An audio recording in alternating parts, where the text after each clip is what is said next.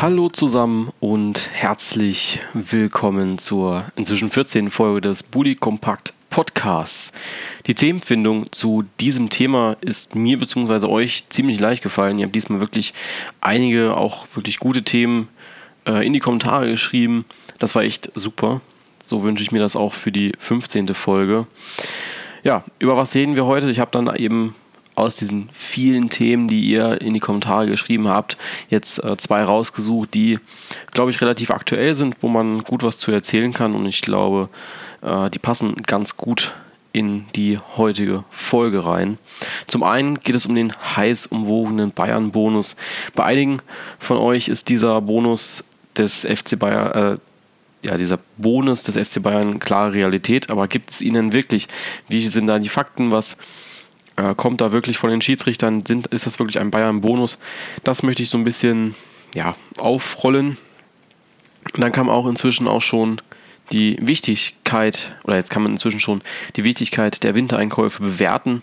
Dabei möchte ich mich mit dem Zugang von Werder Bremen, Thomas Delaney, äh, beschäftigen. Ebenfalls kam die Frage nach dem Bankdrücker schlechthin, äh, Mario Götze. Was ist mit dem passiert?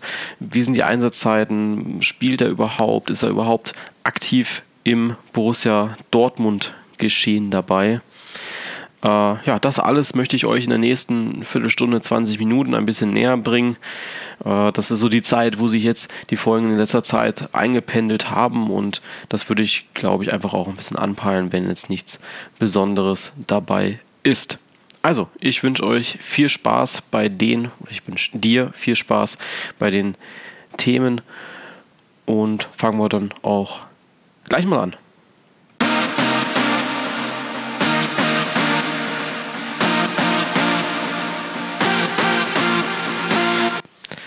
Der Bayern-Bonus. Mysterium oder Wahrheit oder Realität. Nachdem der FC Bayern schon gegen Ingolstadt Glück hatte und zwei Tore in der Nachspielzeit geschossen hat, gab es auch am Samstag gegen die Hertha ähnliche, ich sag mal, Probleme mit den Schiedsrichtern. Angezeigt waren fünf Minuten Nachspielzeit. Für die Bundesliga ist das, das muss man äh, auch zugeben, eine ziemlich hohe Nachspielzeit. Die durchschnittliche Nachspielzeit 2016 lag in der Bundesliga bei genau vier Minuten. Dabei liegen wir auf Rang 4 im Vergleich der fünf Top-Ligen. Die meisten, ja, die Meister der Nachspielzeit sind natürlich die Engländer mit 6 Minuten und 12 Sekunden. Grundsätzlich wirkt es tatsächlich so, als ob erst abgepfiffen wird, wenn die Bayern ein Tor geschossen haben. Aber und jetzt kommt das ganz, ganz große Aber, wenn man das Spiel dann auch gesehen hat, auf die Uhr geachtet hat, dann geht die Nachspielzeit auch okay. In, der, in den Schlussminuten hat die Hertha zweimal gewechselt und hat sich auch Zeit gelassen bei Standardsituationen. Zum Beispiel beim Ausführen eines Freistoßes, bei den Auswechslungen hat man natürlich ähm, auch sich viel Zeit gelassen und ja, dann kam es zum Freistoß auf der linken Angriffsseite der Bayern. Und da hätte Berlin eigentlich auch das Tor schon verhindern müssen. Äh, geht man da nicht so stümperhaft rein in den, äh, in den Zweikampf, dann kommt da erstmal kein Freistoßball raus. Und dann ist es natürlich auch eine Frage, wie verteidige ich diesen Freistoß. Ähm, sie lassen Neuer einlaufen. Dieser wird gedeckt, aber gedeckt wird nicht der ja, viel gefährlichere Arjen Robben, der sich hinter einer Strafraumkante so ein bisschen ja, wie so ein Tiger ranpirsch, guckt, wo stehen die Leute und auf einmal kommt der Pass dann zu ihm, der lange Pass auf ihn, ja, und er steht dann da goldrichtig und das führt dazu, dass Robben ja, nicht gedeckt ist, weil die ja Neuer gedeckt haben und er kommt frei zum Schuss. Der Schuss kann noch pariert werden, doch dann ist in diesem Wusel ähm, Robert Lewandowski, der das Tor dann noch macht. Da bringt dann auch kein Diskutieren mehr was es war auch ganz, ganz, kurz nicht klar, wer hat jetzt das Tor geschossen. War es denn überhaupt ein Tor? Ähm, also wer das Tor geschossen hat, war klar, aber ähm, war es denn überhaupt ein Tor? Weil das haben die Schiedsrichter nicht wirklich gesagt. Da haben selbst Wolf Fuß so ein bisschen überlegt, war das jetzt ein Freistoß, war es kein Freistoß? Auch ich habe dann überlegt beim Ticker, mh, hm, lässt das zählen oder war es dann doch abseits oder sonst irgendwas? Hat dann faul gesehen, weil er abgepfiffen hat. Ja, und das war dann doch das Tor. Die Nachspielzeit stand übrigens zum Zeitpunkt der Ausführung des Freistoßes bei circa 5 Minuten 25. Also ist es vollkommen okay, wegen den Auswechseln und den kurzen Pausen, dass er dann länger als die angezeigten 5 Minuten spielt. Das heißt, ähm, am Anfang der Saison haben sich alle zusammengesetzt, oder dazu komme ich gleich nochmal, haben sie alle zusammengesetzt und über dieses Thema gesprochen. Aber alles in allem muss man sagen, in dem Spiel gab es keinen Bayern-Bonus. Es war eine regelkonforme äh, Ausübung der Nachspielzeitregelung äh, und deswegen denke ich, dass es in diesem Fall keine, ähm, keinen Bayern-Bonus gab. So, jetzt hatte ich es eben schon kurz angesprochen mit der Nachspielzeit, dass sich da schon die Vertreter der einzelnen Mannschaften zusammengesetzt haben. Ähm, die haben über dieses Thema gesprochen Dabei haben auch alle Beteiligten sich dazu ausgesprochen, dass die Ausübung von Zeitspiels und Einwechslungen, also Auswechslungen und andere zeitraubende Aktionen dazu genutzt werden dürfen, länger nachspielen zu lassen. Das heißt, eine interne Regelung zwischen den Schiedsrichtern ist, dass äh, man selbst überlegen kann, okay, ähm, die Auswechslung ist sie zügig von dann gegangen, dann legt man nochmal so 15 Sekunden drauf, lässt man sich aber natürlich Zeit, dann wird es eine halbe Minute, also nochmal 30 Sekunden drauf. Und da sie dann ja auch in den Schlussminuten zweimal gewechselt haben, da äh, gehen diese 5 Minuten 25 circa auch vollkommen okay eigentlich. Und ganz ehrlich, ähm, da hat die Hertha auch zugestimmt. Das heißt, in diesem Prozess, da waren wirklich alle 18 Bundesliga-Clubs dabei, auch die 18 Zweitliga-Clubs, durch 36 ähm, Parteien haben diesem diesem Konstrukt der Nachspielzeit zugestimmt und deswegen kann man da auch nicht wirklich von einem Bayern-Bonus sprechen. Und ganz ehrlich wäre es andersherum gewesen, sprich, die Hertha hätte oder die Bayern hätten einzeln in Führung gelegen, hätten Zeitspiel ausgeübt, dann hätten sich alle aufgeregt, dass es Zeitspiel ist, hätte die Hertha dann nicht das Tor gemacht, dann wäre es, dann hätte man gesagt, ja, er hätte noch länger nachspielen, äh, nachspielen müssen, warum hat er das nicht getan? Und all das hat der Schiedsrichter für mich vollkommen korrekt entschieden. Und deswegen für mich ähm, ganz, ganz indiskutabel eigentlich.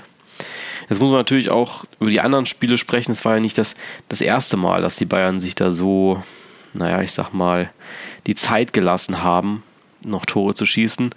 In der Saison 2016, 2017 gab es das Ganze jetzt schon fünfmal, inklusive dem Spiel gegen die Hertha. Das erste Mal traf Kimmich beim Stand von 0 zu 1 schon für die Bayern zum 0-2 gegen Schalke beim Auswärtsspiel. Dann ähm, noch viel wichtiger, also das war dann auch so der erste Sieg, den sie durch dieses, ja, durch dieses lange Durchhalten geschafft haben. Das war gegen Freiburg, das war der Hinrundenauftakt, wo der Lewandowski in der 90., also in der ersten Minute der Nachspielzeit, also in der 91. Minute noch das 2 zu 1 geschossen hat und dann eben vorletzte Woche gegen Ingolstadt und jetzt eben am letzten Wochenende gegen die Hertha. Gegen Ingolstadt traf es, oder Ingolstadt traf es dann noch ein bisschen härter, wo dann äh, tatsächlich auch zwei ähm, Tore noch erzielt wurden. Im Allgemeinen kann ich zum Bayern-Bonus nur sagen, dass es für mich ein Mythos ist, der von den ja, anscheinend benachteiligten Mannschaften bzw. auch den Fans ins Leben gerufen wird, äh, wurde. Ich finde die Aussage von Paul Dardai auch jetzt nicht so extrem gut, weil auch er sich am Anfang der Saison dafür ausgesprochen hat, bzw. diese Auslegung der Nachspielzeit zugestimmt hat.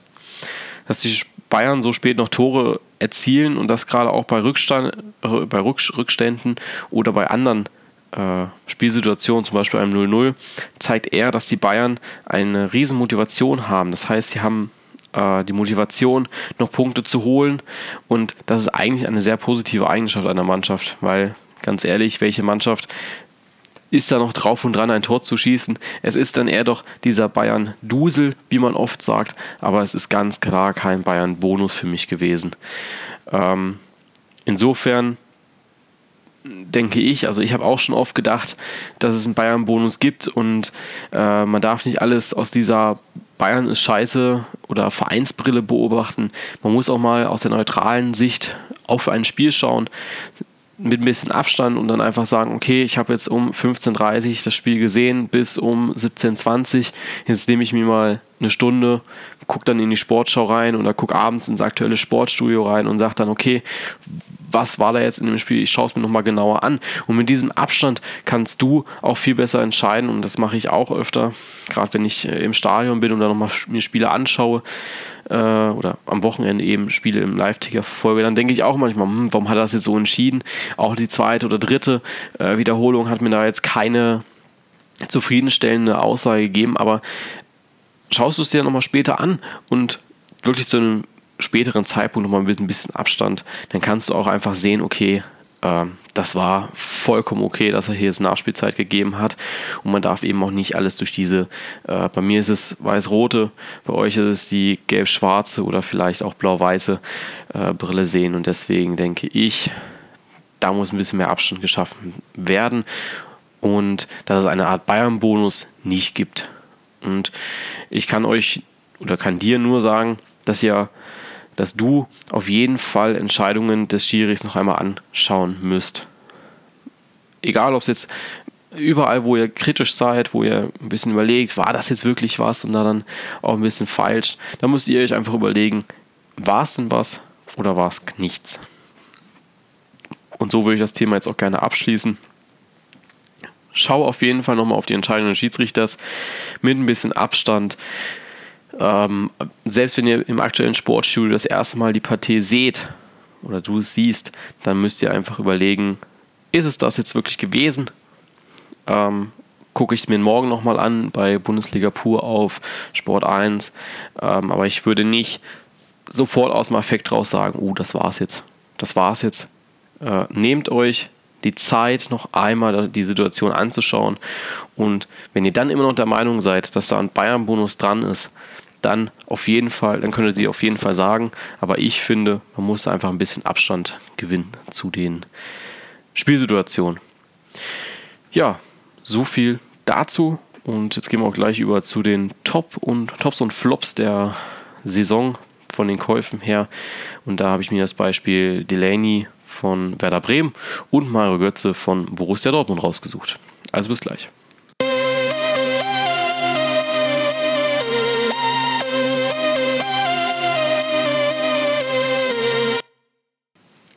So, dann sind wir bei den Top und Flops der Transferaktion der Saison.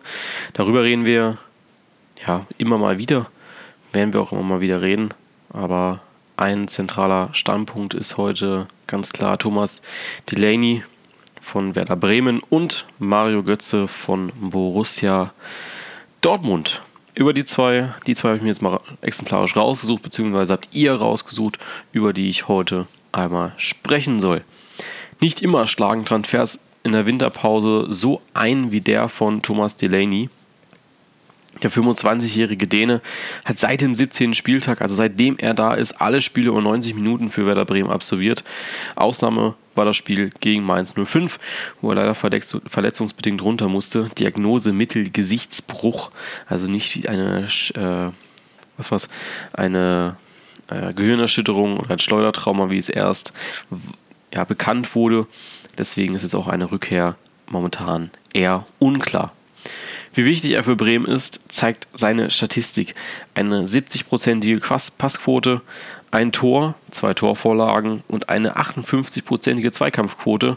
Und das für Mittelfeldspieler, das ist schon richtig gut. Und dann natürlich auch noch sehr gute Werte für einen Mann im Abstiegskampf momentan. Sieht man sich dann noch die Spiele von Werder Bremen an, seitdem er da ist, dann merkt man auch, dass die Bremer mit ihm sicherer wirken. Mit ihm haben sie zwar bisher nur ein Spiel gewonnen, eben das äh, gegen Mainz, aber die Bremer wirken deutlich stärker. Ich bin gespannt, ob die Bremer diesen Standard aufrechthalten können. Ich bin gespannt, ob äh, Thomas Delaney, wenn er jetzt nicht zurückkommen sollte am Wochenende, äh, wie er dann zurückfindet in die Mannschaft, was er so macht. Da bin ich sehr, sehr, sehr ähm, gespannt drauf. Und auch was Werder Bremen ohne ihn machen könnte am Wochenende. Ich denke aber, dass Delaney der ja, den, den Bremern gut tut und für den Abstiegskampf noch einmal eine ganz, ganz wichtige äh, Personal, äh, ja, Personalität, per, per Persönlichkeit ist. So, das ist das Wort, was ich gerade gesucht habe.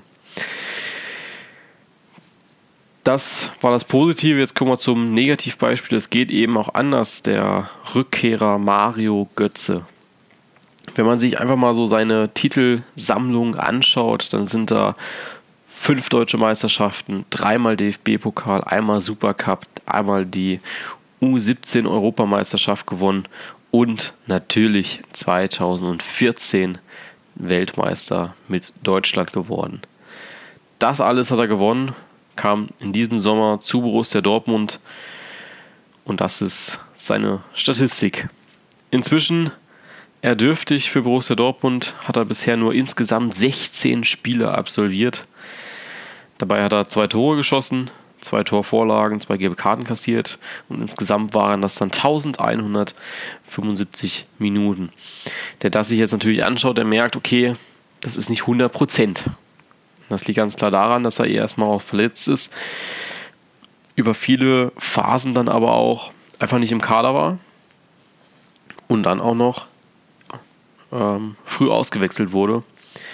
Musterbeispiel ist, glaube ich, ganz klar auch so ein bisschen die, ja, diese, diese Verletzungsprobleme, die er hat. Äh, es fing am ersten Spieltag an, wo er schon mit einer Muskelverhärtung gefehlt hat. Dann zweiter Spieltag gegen Leipzig. Da hat er dann gespielt über 71 Minuten. Erst am neunten Spieltag hat er sein erstes Spiel über 90 Minuten gemacht. War nicht so die überrag das überragende Musterbeispiel. Und sein erstes Tor hat er eben auch erst gemacht am 15. Spieltag gegen die TSG Hoffenheim. Sein erstes Tor überhaupt hat er gegen Legia Warschau gespielt, äh, geschossen ähm, am 14.09. Auch da wurde er nach 75 Minuten ausgewechselt. Äh, für ihn, glaube ich, nicht leicht momentan die Situation, was auch immer jetzt das, das der Grund ist, warum er fehlt. Zuletzt wegen muskulärer Probleme. Die Rückkehr soll wahrscheinlich dann äh, Anfang März sein. Ein Einsatz an diesem Wochenende wird wohl ausgeschlossen von Borussia Dortmund. Jetzt woran liegt's? Ich denke, bei Bayern hat er sich nicht wirklich ja, zeigen können. Ich meine, da hat er ja auch nicht wirklich viel gespielt.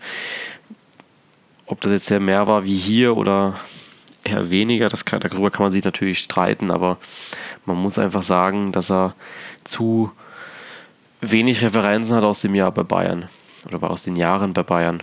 Er ist, klar ist er deutscher Meister geworden, klar ist er dort mit dieser Mannschaft äh, oder in dieser Mannschaft Weltmeister geworden, aber in Dortmund hat er sich auch noch nicht richtig bewiesen, hat noch nicht so 100% das gezeigt, was er wirklich kann.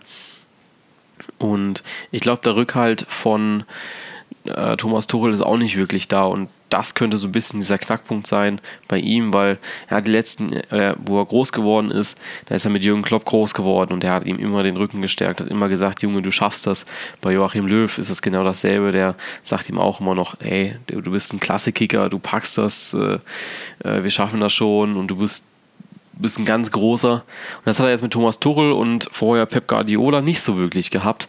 Die haben dann eher so ein bisschen, ja, dann gezweifelt, was er kann. Und äh, Tuchel tut das jetzt auch noch. Kann er das wirklich? Äh, ist er bereit für diese große Aufgabe Bundesliga? Jetzt Champions League gegen Benfica. Was ist da? Äh, schafft er diesen Druck standzuhalten heute noch? Und man muss natürlich auch sagen, mit 62 Länderspielen ist er kein schlechter Spieler. Ganz klar. Und deswegen kann man eigentlich sagen, dass es so ein bisschen für Borussia Dortmund selbst ein Flop war. Und ich habe letztens erst einen Kommentar von Lothar Matthäus gelesen, dass wenn er es in Dortmund nicht schaffen sollte, diese Saison, dann bleibt ihm leider nur China übrig. Und da kann ich mich fast schon anschließen. Wenn er es nicht schafft, sich diese Saison oder nächste Saison bei Borussia Dortmund äh, einzuspielen, einzufinden, und müsste, muss dann halt auch einen Trainerwechsel eventuell hinhalten, dann muss das er auch ganz klar hinnehmen, weil man muss ganz klar sagen, er spielt momentan nicht viel. Es ist nicht ausreichend, was er spielt, wenn er überhaupt spielt. Und dann ist es halt einfach, es ist einfach zu wenig allgemein. Er braucht wieder einen Trainer, der an ihn glaubt. Und wenn das dann eben ein Wechsel in, nach China ist, der, wo er dann einfach auch vom läuferischen, vom spielerischen her besser ist, wo er sich zeigen kann. Aber ähm, er ist wieder in der, in der Bundesliga, wird da keinen Platz finden. Ich meine, Bayern will ihn nicht, Leipzig braucht ihn nicht. Ähm, und Gladbach, die ihn vielleicht bräuchten, wäre er zu teuer, ganz klar. Und auch die internationalen Clubs. Das ist auch nicht mehr so, dass die jetzt hinter einem Mario Götze her sind, Man United oder City oder sonst wer. Das ist nicht so. Und Jürgen Klopp, ich glaube, dass er nochmal eine Aktion startet und ihn versucht zu holen. Das würde ich mir auch so ein bisschen wünschen von Kloppo, damit er einfach nochmal ein Signal äh, setzt an Dortmund, ey, der kann was. Und es sollen ja auch schon Angebote vorgelegen oder es aufbereitet äh, worden sein. Und ja, da bin ich sehr, sehr gespannt drauf auf seine Zukunft, was da passiert. Und generell auf Mario Götzes Zukunft. Ich meine, noch jetzt er ist 24 Jahre alt, hat noch gut sechs Jahre vor sich, sechs Saisons. Das ist, äh, oder ja, wenn nicht sogar mehr, nur noch zehn Jahre hat er vor sich, die er spielen kann, auf einem guten Niveau. Wenn dann eben die letzten zwei von 32 bis 34 noch, äh, ja, äh, woanders spielt im Ausland, in Amerika oder, oder in China, dann wäre das ein guter Ausklang, aber er sollte sich jetzt darauf konzentrieren, in der Blüte seiner Karriere nochmal richtig, richtig Gas zu geben. Und wenn der Borussia Dortmund nicht das Pflaster ist, sollte der Gang nach England zu Klopp vielleicht äh, besser sein. Ja, das war es dann aber auch schon mit der 14. Folge. Das ist ein abruptes Ende. Ähm, aber es ist so. Es ist zu Ende. Mehr habe ich auch nicht zu sagen. Es war mir wieder eine Freude, euch mit Themen zu oder mich mit diesen Themen zu beschäftigen von euch. Ich hoffe, dass da wieder äh, Content kommt, dass da wieder viel Content kommt. Da freue ich mich drauf. Ähm, das hat mir wirklich Spaß gemacht, auch wieder Themen rauszusuchen, was ist spannend, was ist nicht. Äh, notwendig jetzt unbedingt aufzubereiten. Ich schaue natürlich auch auf die Aktualität der Themen. Kann ich da eben auch ein Thema noch verschieben, äh, um eine Woche oder um zwei Wochen? Oder muss das jetzt unbedingt in die nächste Folge rein? Dann geht es natürlich auch entsprechend lange. Du hast vielleicht gemerkt oder ihr habt vielleicht gemerkt, dass ich in dieser Folge ein bisschen was anderes versucht habe. Ich habe jetzt auch nicht äh, dem Skript so krass gefolgt. Also ich habe auch versucht, wieder eigene äh, Elemente mit reinzubringen. Deswegen entschuldige ich mich für dieses vielleicht öfter auftretende M. Also es kommt mir nicht immer so krass vor, wie wenn ich es natürlich auch später, später selbst höre, auch wenn ich mich mal verhaspel. In der letzten Folge hat man es, glaube ich, ein bisschen stärker gehört, dass ich da sehr, sehr stark abgelesen habe, auch betont abgelesen habe. Aber ich finde es freier eigentlich viel interessanter und auch viel schöner, weil ich dann nur die Stichpunkte habe und dann auch ein bisschen drumherum erzählen kann, ein bisschen abschweifen kann. Genau. Ich freue mich auf eure oder auf deine Themenwünsche für die nächste Folge, ähm, auf euer Feedback, auf eure Kommentare zu dieser Folge. Ihr dürft natürlich wie immer gerne diskutieren und ich wünsche euch jetzt schon mal eine schöne Restwoche. Ich wünsche euch ein sportliches Wochenende ohne einen Livestream von mir und höchstwahrscheinlich auch ohne Live-Ticker. Aber trotzdem ein schönes Bundesliga-Wochenende und bis zum nächsten Mal beim Bully Compact Podcast. Dann sind wir sogar schon bei der 15. Folge. Also bis dann.